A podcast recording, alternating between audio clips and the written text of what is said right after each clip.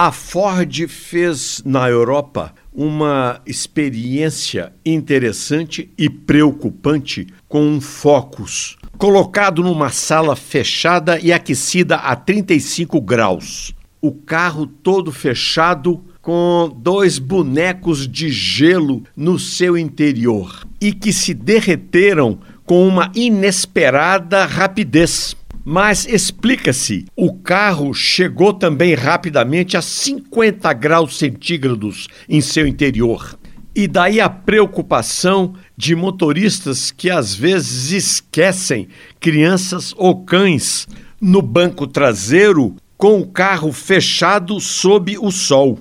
O organismo dos animais ainda tem um sistema melhor de proteção contra altas temperaturas, mas no caso de crianças, este esquecimento muitas vezes é fatal.